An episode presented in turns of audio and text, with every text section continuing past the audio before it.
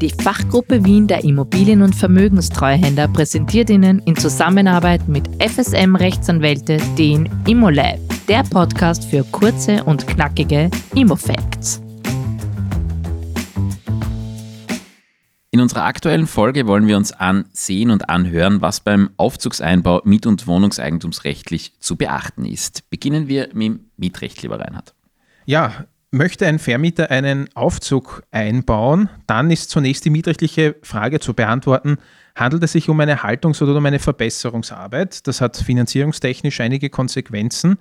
Um es kurz zu machen, der Einbau eines Aufzugs im Zinshaus, wir sind im Vollanwendungsbereich, ist als Verbesserungsarbeit zu qualifizieren. Das ist eine sogenannte nützliche Verbesserung an allgemeinen Teilen des Hauses und da kann es nun vorkommen, dass für die Aufzugserrichtung natürlich in Mietrechte der vorhandenen Mieter eingegriffen werden muss.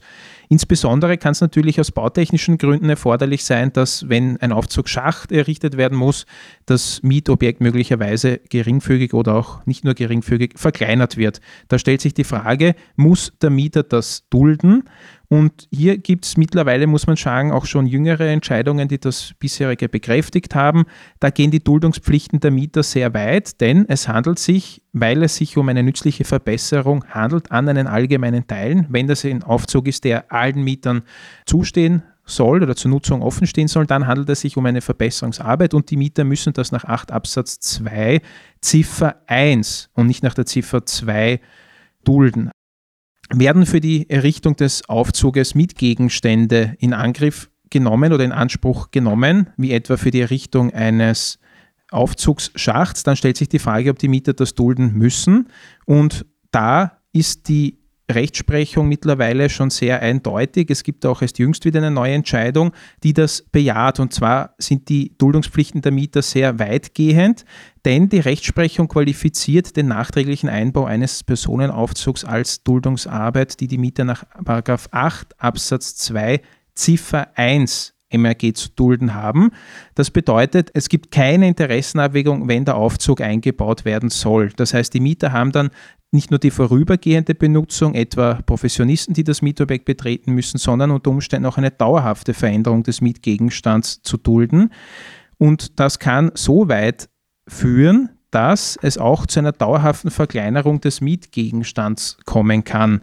So hat etwa die Rechtsprechung eben speziell im Zusammenhang mit einem Lifteinbau eine Pflicht des Mieters zur Duldung bejaht, wenn von einer circa 86 Quadratmeter großen Wohnung rund 4,5 Quadratmeter der Nutzfläche wegfallen, weil der Personenaufzugsschacht nun einmal durch das Mietobjekt geführt werden musste aus bautechnischen Gründen. Also da kam es zu einer doch deutlichen Verkleinerung des Mietobjekts, das musste der Mieter dulden. Und jüngst hat der OGH in einer neueren Entscheidung diesen mieterunfreundlichen Standpunkt, muss man sagen, bekräftigt. Da hat er nämlich gesagt, dass ein Mieter, der eine 58 Quadratmeter Wohnung angemietet hat, einen Nutzflächenverlust von zweieinhalb Quadratmeter, das war das Vorzimmer, hinnehmen musste.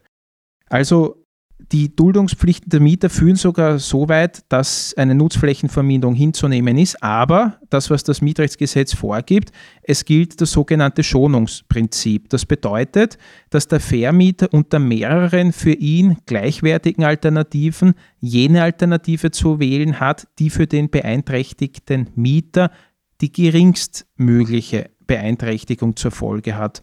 Das heißt, da müsste der Vermieter dann nachweisen, dass es bautechnisch tatsächlich nicht anders geht oder zumindest unter einem wirtschaftlich vertretbaren Aufwand nicht anders geht, als tatsächlich den Mietgegenstand des konkreten Mieters zu in Anspruch zu nehmen. Aber wenn er das nachweisen kann, dann hat der Mieter unter Umständen auch eine Verkleinerung des Mietgegenstands zu dulden.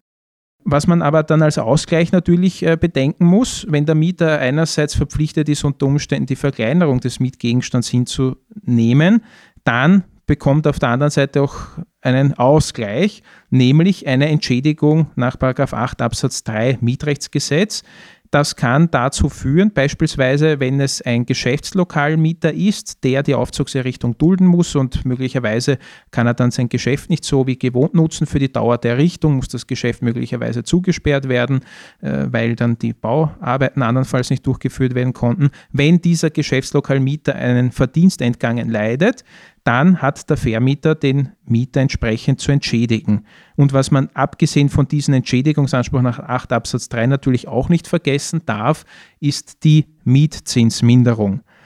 Ein Mieter, der den Aufzugseinbau zu dulden hat, da gehen ja oftmals natürlich auch Lärm- und Staubbelästigungen einher, der kann die Miete reduzieren. Es kommt zum Eingreifen der Mietzinsminderung nach 1096 ABGB und je nach Ausmaß der Gebrauchsbeeinträchtigung steht eine Mietzinsminderung zu. Wenn der Mieter, wie im vorhin genannten Beispielsfall erwähnt, beispielsweise eine dauerhafte Verkleinerung des Mietgegenstands zu dulden hat, dann kann die Mietzinsminderung, die für diese Verkleinerung des Mietgegenstands zusteht, natürlich auch bis zum Ende des Mietverhältnisses dauern. Aber wichtig ist eben der Mieter, der dulden muss, hat auf der anderen Seite auch entschädigt zu werden. Und einerseits geht das eben nach 8 Absatz 3, wo ich ein, beispielsweise einen Verdienstentgang geltend machen kann und andererseits können sowohl Wohn- als auch Geschäftslokalmieter gleichermaßen eine Mietzinsminderung geltend machen. Wenn der Mieter sich weigert, den Aufzugseinbau zu dulden, was kann der Vermieter dann machen?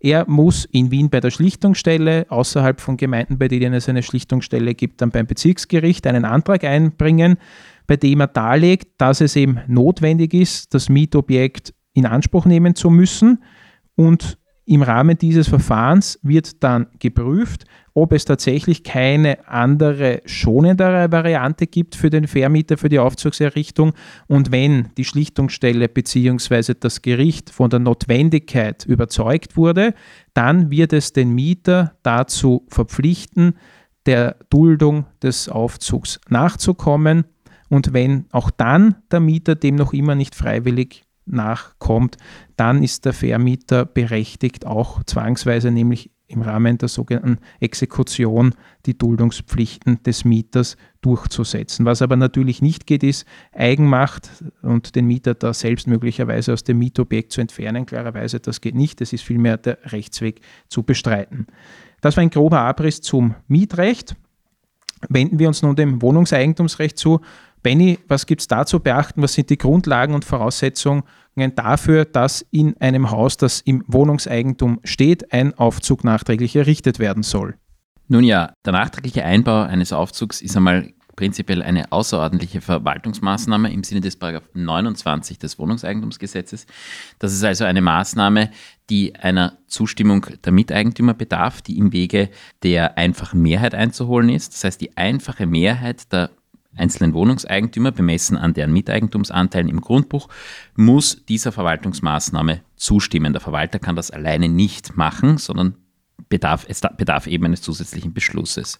Hier geht es aber nur um den Beschluss an sich, einen solchen Aufzug einzubauen. Eine vorbereitende Maßnahme, etwa die Einholung eines Sachverständigengutachtens oder die Einholung eines Kostenvoranschlags, stellt eine Maßnahme der ordentlichen Verwaltung dar und darf also von der Verwaltung eigenmächtig vorgenommen werden. Selbiges gilt auch für die Durchführung der Arbeiten im Anschluss.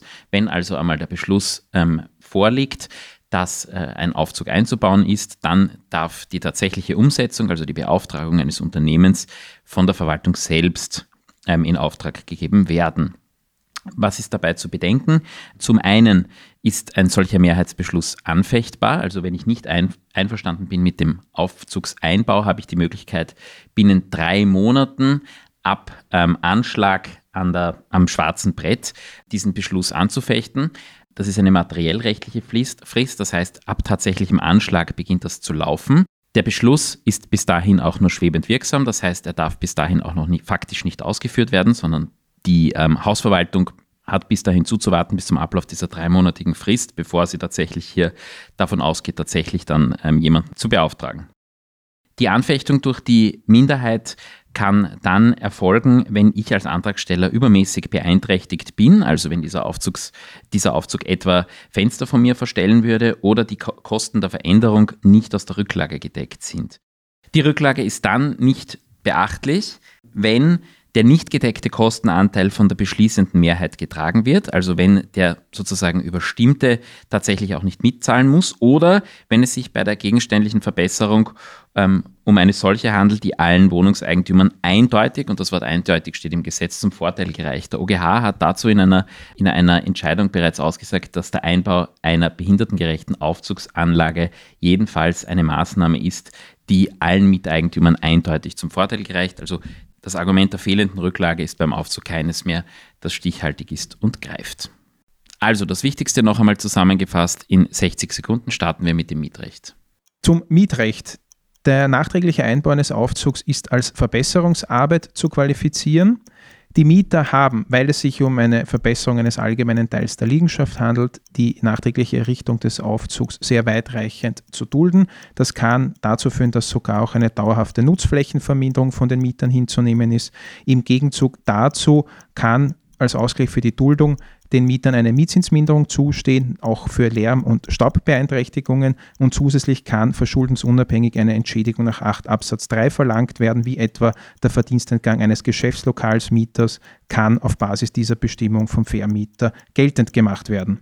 Wohnungseigentumsrechtlich ähm, ist zu beachten, dass es sich um eine außerordentliche Verwaltungsmaßnahme handelt. Das heißt, die Hausverwaltung hat einen Beschluss der Wohnungseigentümer einzuholen, und zwar einer Mehrheit der Wohnungseigentümer. Dieser Beschluss ist schwebend wirksam, das heißt, er darf erst dann durchgeführt werden, wenn die Anfechtungsfrist von drei Monaten abgelaufen ist. Anfechten kann ähm, auch die Minderheit aus den Gründen der übermäßigen Beeinträchtigung oder wenn die Arbeiten nicht aus der Rücklage gedeckt sind, aber zur Rücklage haben wir vorher schon gesagt, dass der Einbau einer behindertengerechten Aufzugsanlage für dieses Argument nicht ausreicht. Das heißt, nur dann, wenn tatsächlich eine übermäßige Beeinträchtigung vorliegt, kann ich tatsächlich äh, sinnhaft eine Anfechtung durchsetzen. Danke fürs Zuhören, folgen Sie uns und verpassen Sie ab sofort keine Fakten, Neuheiten und Tipps aus der Immobilienwirtschaft. ImmoLab, der Podcast der Fachgruppe Wien, powered by FSM Rechtsanwälte. Dieser Podcast behandelt ausgewählte Themenfelder aus der Welt des Immobilienrechts und soll dabei jeweils einen groben Überblick geben. Bitte beachten Sie, dass die hier erteilten Informationen und Tipps daher naturgemäß keinen Anspruch auf Vollständigkeit erheben und eine einzelfallbezogene Rechtsberatung nicht ersetzen können.